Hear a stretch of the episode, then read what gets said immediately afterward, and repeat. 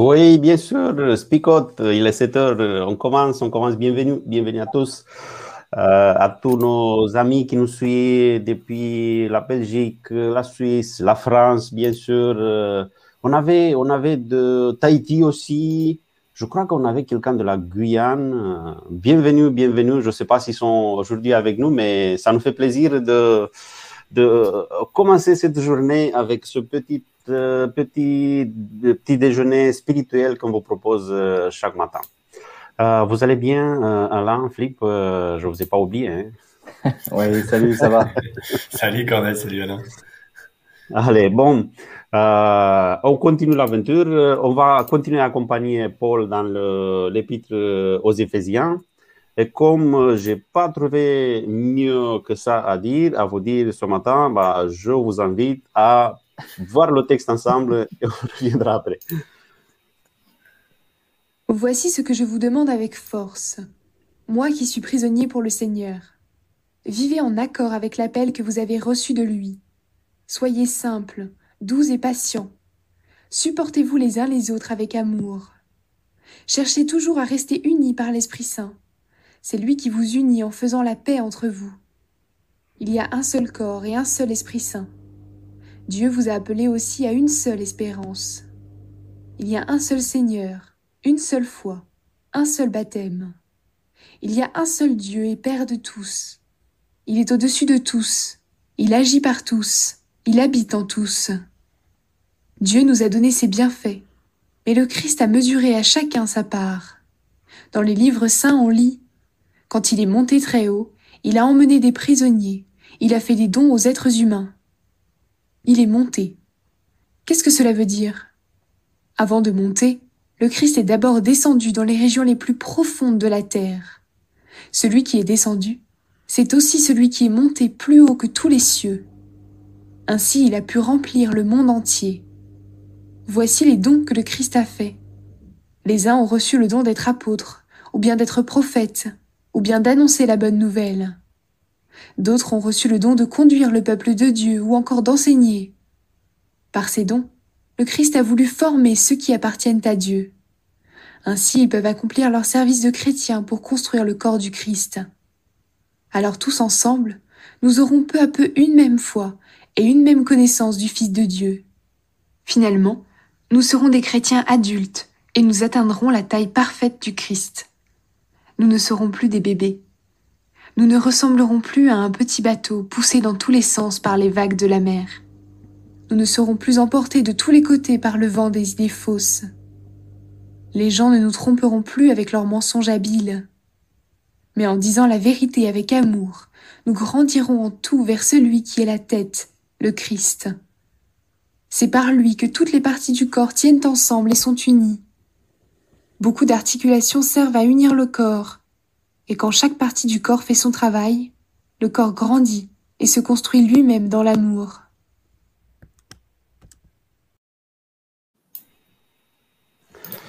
Voilà, euh, le chapitre 4, on commence au chapitre 4, et il me semble qu'on commence une nouvelle section du livre de l'épître aux Éphésiens, parce qu'on a, on a eu déjà dans les trois premiers chapitres, euh, on a vu Paul qui est plutôt centré sur la théologie. Euh, il nous a expliqué quel était le plan des de dieux, de, de, Jésus, de, de Christ, d'unir toutes les choses, tout ce qu'il y a en haut et en bas, d'unir tout en, Christ.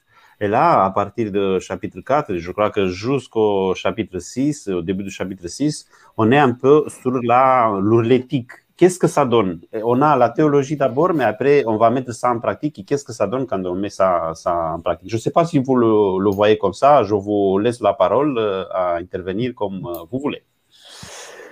Oui, alors euh, moi je vois euh, encore une fois quelque chose de, pratique, euh, comme tu le dis, peut-être la théologie dans les trois premiers chapitres, et puis là, euh, voilà, des encouragements, une manière de dire ben, maintenant comment, comment se comporter avec, avec tout ce qu'on vient de dire au, au préalable, et est-ce que ça serait pas voilà, des, choses simples? Alors j'ai aimé la traduction, simplicité, douceur et, patience, il me semble.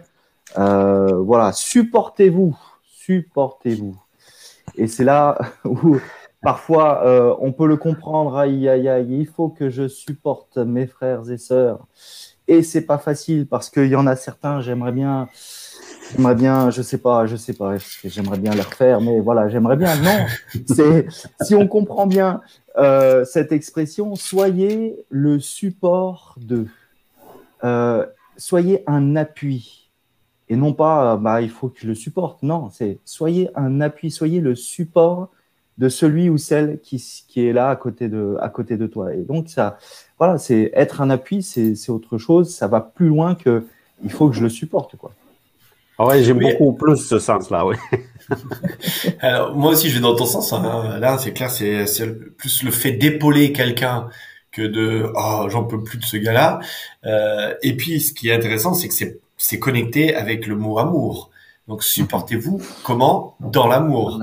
Euh, et puis, euh, enfin voilà, on a la continuité avec euh, ce qu'on a déjà abordé. Il y a deux chapitres sur le fruit de l'esprit, euh, qui est euh, voilà ces trois mots clés qui sont l'humilité, la douceur et la patience. Alors dans les trois, il y avait un petit piège. Paul a introduit l'humilité, qui n'était pas dans le fruit de l'esprit. Il y avait déjà la douceur et il y avait déjà la, il y avait déjà la, la patience, mais il a rajouté l'humilité. Et euh, voilà, je trouve que c'est, c'est très intéressant de cette description qu'il fait de l'Église, euh, avec cette métaphore du corps du Christ. Euh, voilà, on fait partie d'un corps et on ne peut avancer que si on est dans l'humilité, dans la douceur et dans la patience. Et ces trois mots, enfin, je sais pas vous, mais moi en tout cas, je trouve qu'ils sont euh, à l'opposé d'un certain leadership qui a existé un certain temps dans l'Église euh, ou dans notre monde, dans notre société, hein, où il fallait fort, il fallait être dur, il fallait être euh, voilà. Il y a ces trois mots au contraire qui par contre parlent pleinement aujourd'hui. Alors je vais pas être trop long, mais quand on parle par exemple de la génération milléniale, c'est-à-dire la génération qui est née juste avant l'an 2000 euh, et après l'an 2000, et eh ben on se rend compte que ces trois qualités, l'humilité, la douceur et la patience, sont parmi les qualités les plus importantes pour cette génération-là, dont je fais encore partie, donc ça va, je peux me mettre dans la catégorie, euh, et, et, de se dire que voilà, au lieu de parler de, de, de puissance, de, de, de, force, etc., voilà, l'humilité, la douceur et la patience sont des qualités extraordinaires. Après, le, le thème, c'est l'unité. Euh, l'humilité, ça, ça aide beaucoup pour atteindre l'unité parce que si on n'est pas dans l'humilité, on est plutôt, bah, c'est moi, c'est moi qui dis, c'est moi qui sais, c'est moi qui fais. Euh, il n'y a pas d'unité là, ce, type de, de, leadership. Après, on est euh, sur l'exemple de, de, Christ parce que si on regarde la vie de Christ, bah, c'est ça, humilité, douceur, euh, patience, euh, pour garder, parce qu'il y a, aussi la, suite que j'aime bien, le, verset 3 en vous efforçant de conserver l'unité de l'esprit.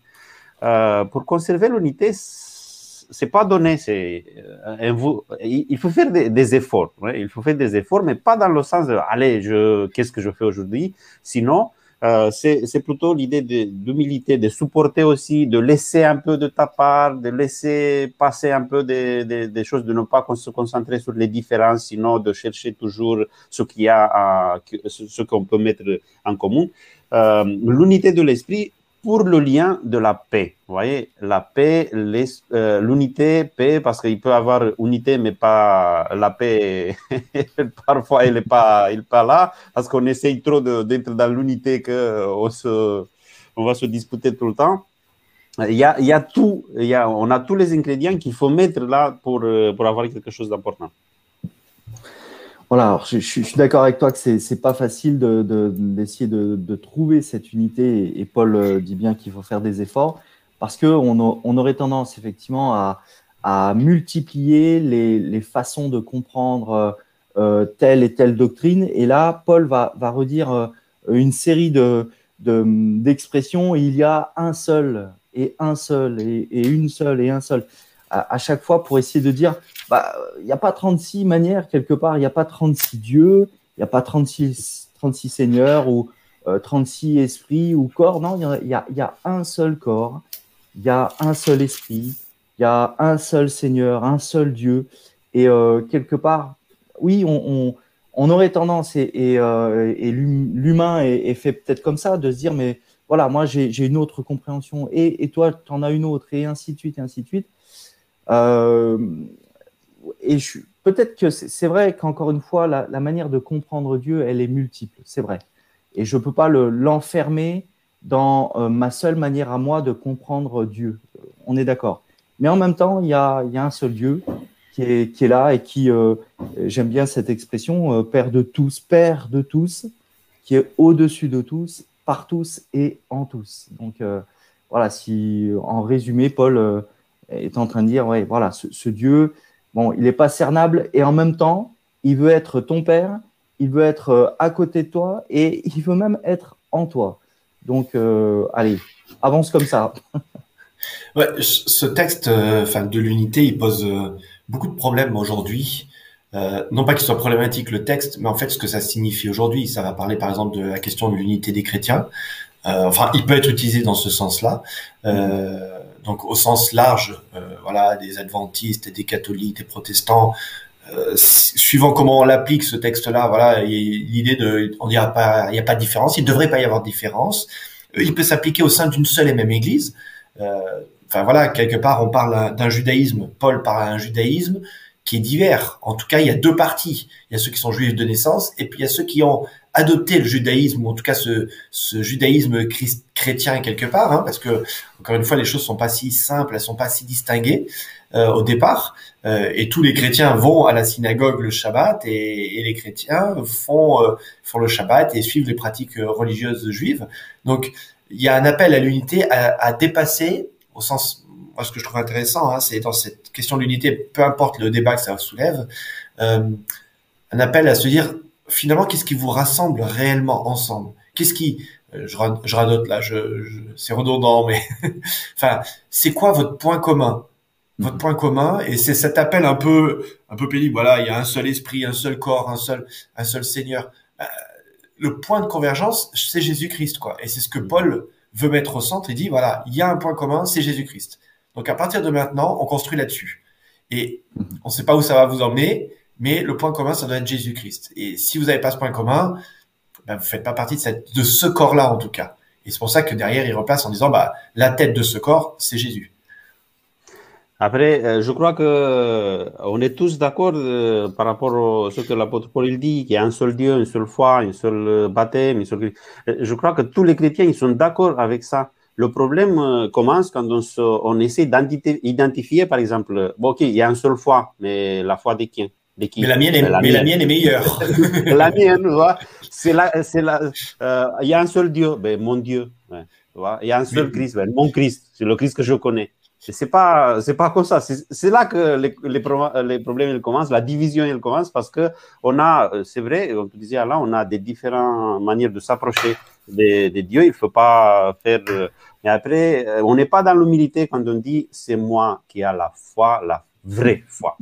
Oui, et puis il y a, y a, quelque chose de, de de dangereux, même par rapport aux dix paroles euh, d'Exode 20, d'appropriation de Dieu. C'est mon Dieu.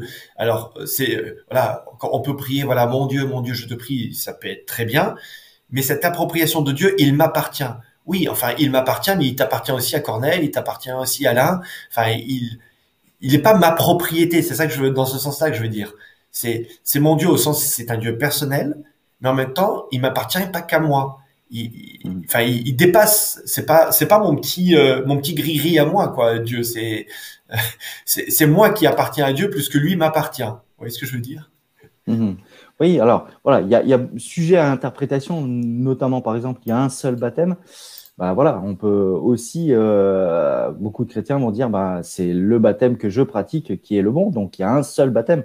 Donc voilà. Et puis il y a cette autre interprétation, je vais passer, je vais essayer de passer rapidement en tout cas. Il y a euh, les versets 8 et 9, euh, l'interprétation classique, c'est de dire encore une fois que pendant que Dieu, pendant que Jésus était mort, eh bien, il est descendu dans des régions inférieures, je ne sais pas où, sous la terre, et il a emmené avec lui des captifs, c'est-à-dire des personnes qui étaient mortes, et il les a fait monter au ciel. Alors ça, c'est l'interprétation classique qu'on peut entendre et que voilà.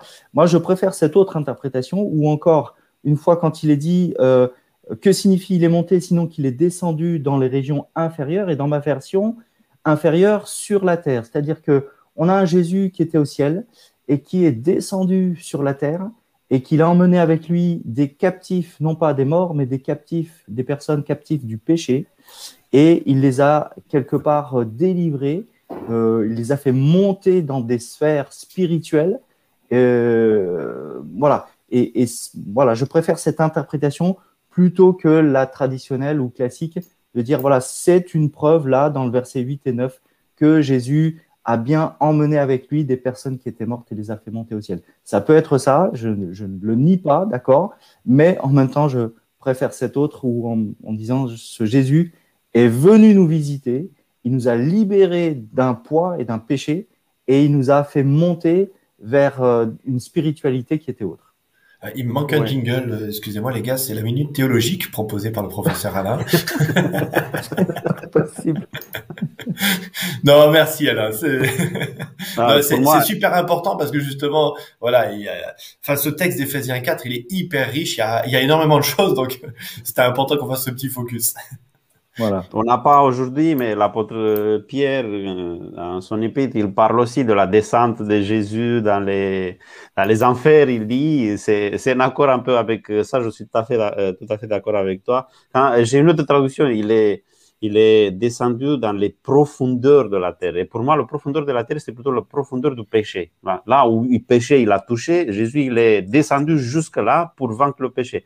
Bon, euh, pour moi, les captifs, peut-être qu'il s'agit de, il s'agit pas qu'il a amené, ça c'est clair, des, des morgues, des personnes qui sont mortes, il les a amenés au ciel. Sinon, pour moi, des captifs, c'est plutôt les forces du mal, parce que partir de la, de la croix, le mal, il est, on va dire, il est déjà vaincu, Satan, il est déjà vaincu, il est déjà captif, il, lui, il reste encore en vie jusqu'à la fin du temps, mais il est déjà captif c'est pour ça que nous, aujourd'hui, parfois, on se dit, bah oui, mais c'est très difficile parce que c'est ça, parce qu'il y a la tentation, parce que Satan, parce que je sais pas. Non, il est déjà captif, il est déjà, il est déjà vaincu. C'est pour ça qu'on a de la force qui vient de Jésus, qui a déjà vaincu, qui est monté dans le ciel. Et après, une fois qu'il est monté, il nous a donné des, des, cadeaux, il nous a fait des cadeaux. Euh, c'est important ça aussi. Hmm. Bon, on en arrive quand même à une partie aussi très importante de ce passage-là, euh, sur ce qu'on va appeler les dons. Et euh, alors, il y a, y a plusieurs textes hein, qui parlent de l'apôtre Paul sur les dons spirituels.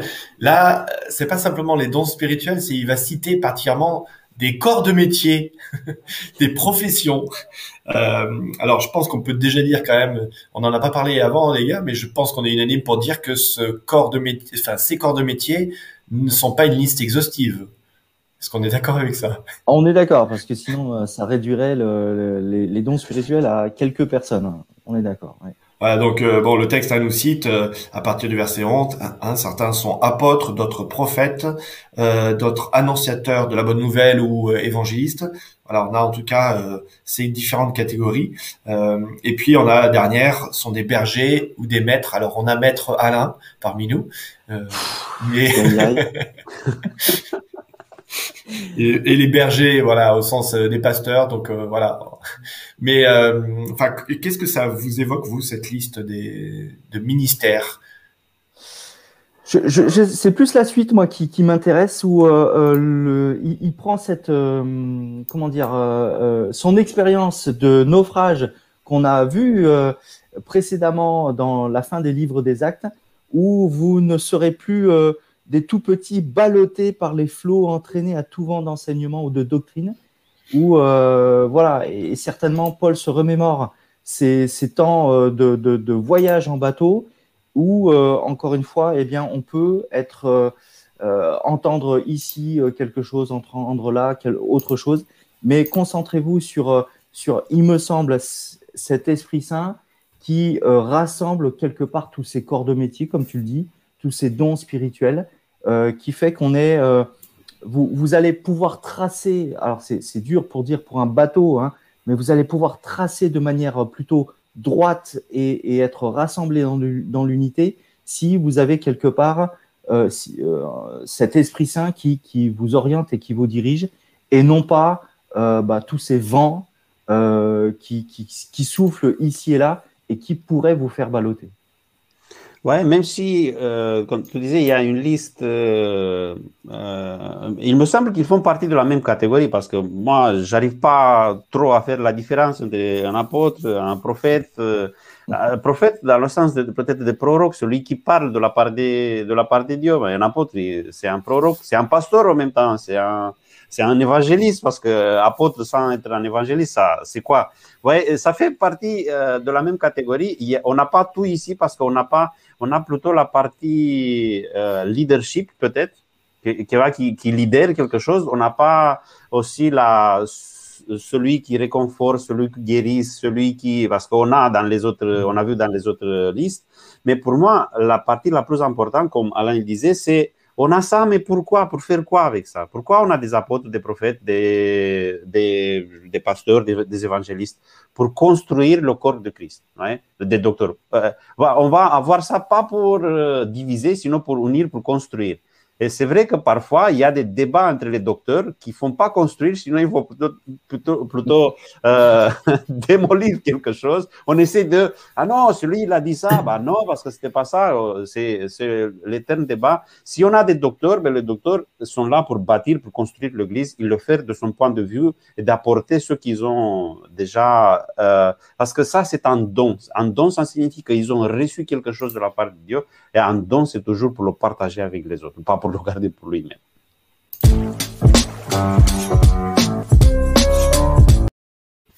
Oui, donc en, résumé, on, a ici euh, vraiment le l'essence, on va dire, euh, de comment on construit cette Église. Comment Paul dit, voilà, l'essentiel, les amis, c'est dans votre attitude finalement, c'est dans euh, comment vous allez le vivre, avec cette humilité, cette patience, cette douceur et, et tout ça, ça doit se vivre dans l'amour. Euh, qu'il y a des gens qui ont une mission particulière pour enseigner euh, et ça peut apprendre différentes formes aussi. Mais c'est ça aussi cette diversité du corps. Hein. Euh, c'est pas juste, allez, on a que des professeurs, on a que des pasteurs, mais c'est la complémentarité des enseignants, des prophètes, des apôtres. Alors, je suis d'accord avec toi qu'en plus, Cornel, cette liste, elle est elle est pas si évidente. Il n'y a pas de grands écarts entre les uns et les autres. C'est interconnecté quelque part, mais il y a des petites nuances quand même les uns mhm. avec les autres.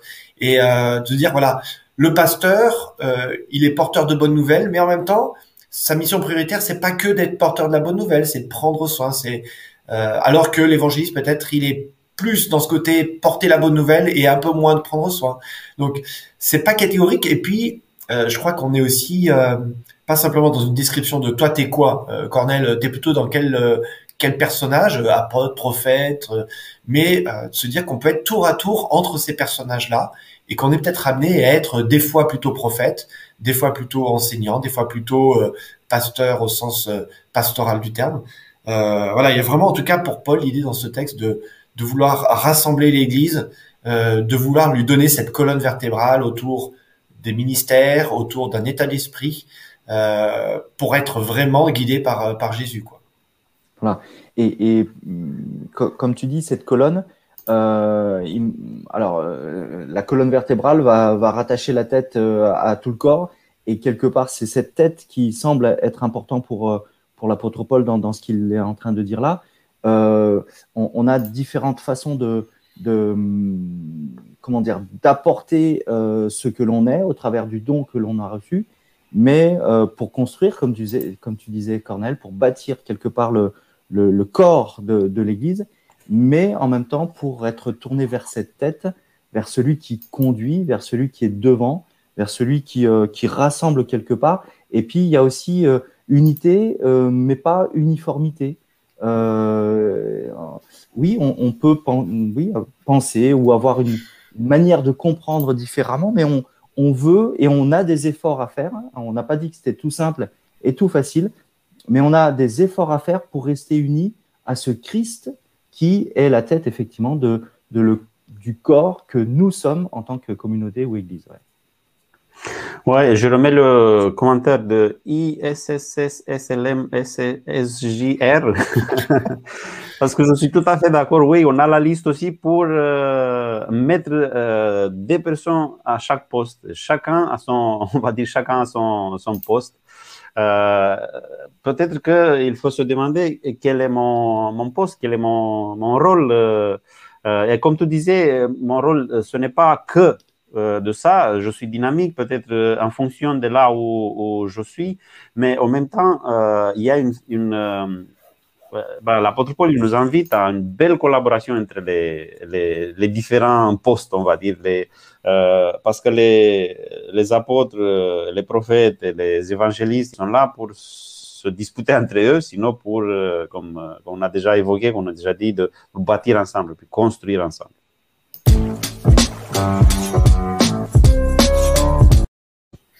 Oui, dans le concret aujourd'hui, moi j'aimerais revenir sur cette remarque de Pierre aussi. Euh, comment puis-je apporter ma pierre dans ma vie pour le Seigneur afin d'être un support pour mon prochain?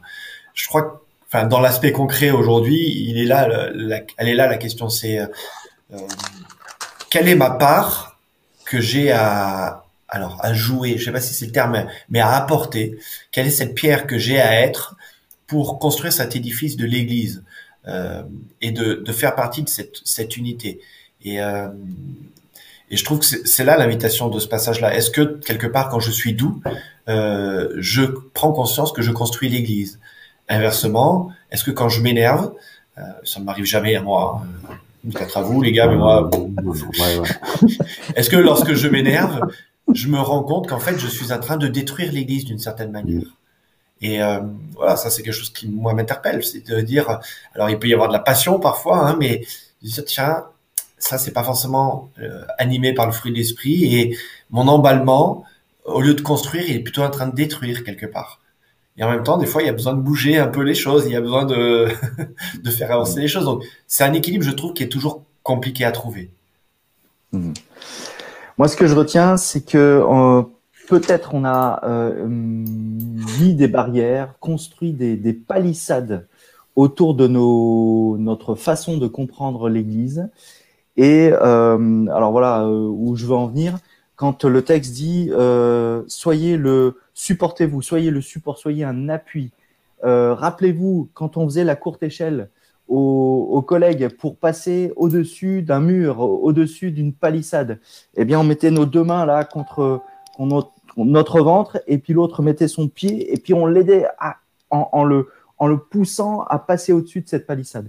Eh bien, j'ai envie de dire, voilà, euh, j'aimerais bien être ce, support en faisant la courte échelle à toute personne qui, quelque part, se sent un peu exclue parce qu'il y a cette palissade qu'on a érigée euh, et pour l'aider quelque part à, voir peut-être euh, au-delà, plus haut, plus loin, euh, ce qu'il y, a, derrière et où en même temps se dire bah, tiens, y a, viens, prendre ta place, toi aussi, et voilà, je vais t'aider, je vais être un support pour toi. J'aimerais retenir ça en tout cas pour moi. Ouais, pour moi, j'aime beaucoup l'idée de, l'équipe qui construit ensemble, qui bâtisse ensemble, l'équipe des, des gens qui sont déjà identifiés ici, les apôtres, les, euh, les prophètes, euh, l'idée de l'idée que chacun va apporter quelque chose. Parce que j'imagine euh, s'il y a que les prophètes qui, vont construire, peut-être que les prophètes ils vont construire, ils vont faire que des murs pour protéger. On va. Mais après il y a l'évangéliste qui vient dire non non allez on va mettre un peu de on va mettre de, fenêtres pour se communiquer, on va mettre des portes aussi. Et après il y a le, le berger, le pasteur qui dit allez mais si on met des chaises, des fauteuils pour bien accueillir les les gens. Vous voyez si si on le fait ensemble, bah, on va bien bâtir, on va bien construire euh, le, le, corps du Christ, euh, l'Église, euh, tout en, en faisant de, de, la place pour tout le monde dans, dans le du Christ. Hmm. Super, belle en tout cas, Cornel. Voilà, bah on arrive au terme de notre euh, petit déjeuner spirituel ensemble pour, euh, pour aujourd'hui. Je vous invite euh, dans la prière pour qu'on puisse eh bien, demander au Seigneur de nous accompagner pour cette journée. Voilà, Père éternel, on veut te remercier, te pour ces temps pris autour de ta parole, pour pouvoir nous nourrir, Seigneur, de, cette parole que tu nous as laissée. Et avec cette belle image de, construction de, la communauté, de, l'Église. Seigneur, tu, nous as préparé à chacun une, place bien précise et, tu veux nous, inviter à, entrer et à, vivre pleinement euh, ces dons euh, que tu nous as donnés. Euh, Permets-nous, Seigneur, encore une fois, de mettre euh, ces dons à profit de, la communauté. Et en toute humilité, Seigneur, en toute douceur et en toute patience, eh de nous à, faire grandir, euh, à, grandir nous-mêmes et, à, être là euh, comme un appui euh, pour soutenir, pour être aussi attentif, être attentif aux besoins de ceux qui m'entourent. Seigneur, merci de nous encourager comme tu le fais jour après jour. Et merci pour la journée que tu vas nous donner. En Jésus. Amen.